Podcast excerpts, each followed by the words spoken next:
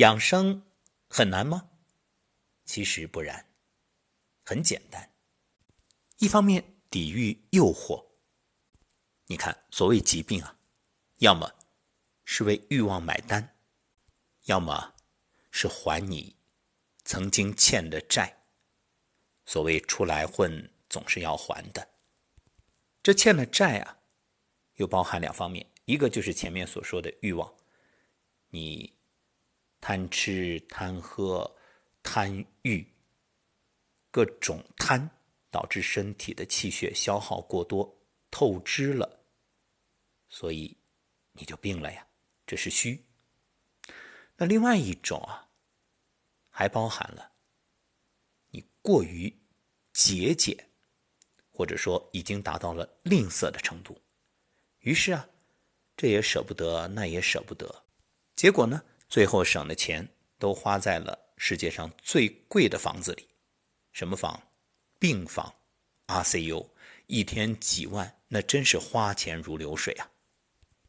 所以我现在经常给身边的亲人朋友灌输一种理念，就是营养。一定要通过丰富均衡的营养，帮助身体获得充足的能量。说到营养，很多人会想到营养素，就会觉得这是现代医学的理念。其实上古天真论里早就告诉我们，食饮有节。而中医所讲的养生三宝，正是精气神，这些于身体而言都是营养。作为身体后天之本的脾胃，正是将水谷精微输布全身，帮助身体去进行一个新陈代谢、自我修复。都说巧妇难为无米之炊，有营养，你身体就能够修复那些所谓的疾病，减轻症状，让一切慢慢的越来越好，同时延缓衰老，保持青春态，让你生命有活力。那缺乏营养呢？当然就是在吃老本，难免耗得多，老得快。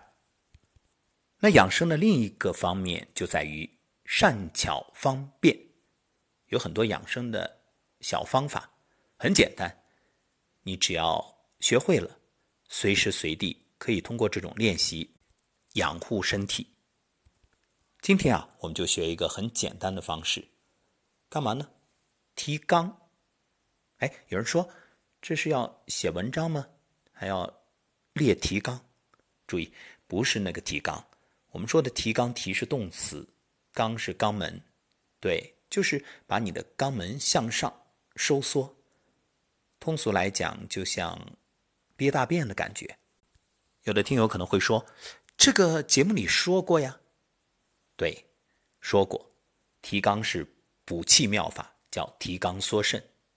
能够记得，说明您对节目果然了然于胸，为您点赞。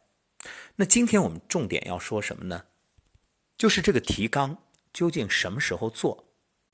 其实呢，什么时间都可以，你一天从早到晚，没事就可以做。不过呢，你也不要因此啥也不干，一天光提纲了，好吗？这人生就剩这一件事了吗？最重要的时间，事半功倍，所以我今天这档节目就是想告诉大家，哪几个时间最重要？四个时间段。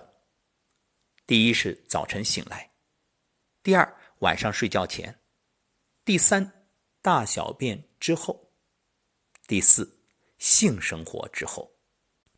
那早起和睡前这个大家都很容易理解啊，提升元气肯定有好处。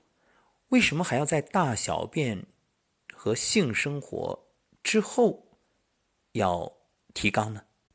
因为啊，无论是大小便还是性生活，都会导致元气下泄，这时立刻做提肛的动作，可以升提固脱。啊，说到这儿呢，还要补充一个，就是你在做重体力活，包括在健身房里运动的时候。你看，为什么练健身的人憋住一口气儿？包括我们看赛场上那运动员举重，哦，他就要保持这股气绝对不能泄，你想想，如果把这个杠铃蹲在肩头，准备举起的时候，这是你给他听个郭德纲的相声，或者讲个笑话，那会怎样？扑哧一笑，得泄气了，那肯定举不起来了。所以，当这股气憋着的时候，那你必须要保持着提肛的动作，这个气也不能往下泄，不能散。这气呀，最怕泄。你看，为什么这个生命垂危之人，一旦没气儿了，很多啊，可能大小便就控制不住了，就会失禁。为啥呀？因为人死就是咽气，或者叫断气。那体内的那股气没有了，你说大小便不失禁，那才怪呢，没有约束了呀。所以这提肛啊，你看上去很简单的动作，一提一松，你只要注意配合呼吸，这就是人体气血升降运动。所以练习这个动作有百益而无一害。来，听完节目赶紧练起来吧。四月一号开始呢，我们也会有一个。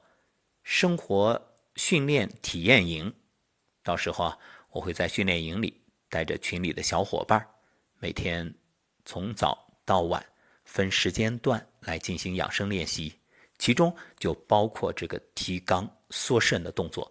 当然，我们练的时候还会加入其他的一些小方法。我也尝试着通过这样微信群养生营的方式，能够更好的。把总结提炼的养生方式带着大家一起去完成。为什么？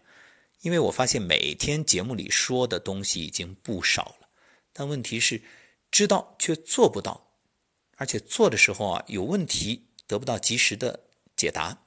所以我们有这样一个群，那具体的呢，我也会发布在圈子里。我们希望通过这样的尝试，未来啊有更好的落地的方法。帮助大家掌握养生之道，而且你想啊，你一个人在练习，还可以带动全家，因为你在微信群里放着语音，全家都可以一起听啊，一起做。比如早晨起来练什么功，然后吃饭之前有饭前的感恩，包括上午几点、下午几点，根据子午流注、经络运行的时辰，我们来养护。睡觉之前啊，再有一个安眠的静心。如此一天下来，整个人神清气爽，而且啊还可以帮助身体去消除过往的伤害，就等于在还旧债。好，在这里也预祝四月一号开启的体验营成功，感谢伙伴们，因为在这个过程里啊，也有一些志愿者会加入进来为大家护航。我们祝愿所有的。群里的小伙伴一起前行，当然名额有限，如果暂时没有报上没关系，以后还会有，这只是一个开始。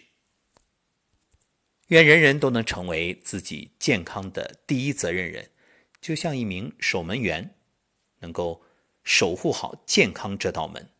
正所谓，医生是把我们挡在去天堂的路上，而我们呢？要把自己和亲人朋友挡在去医院的路上，这样就真正体现了上工治未病。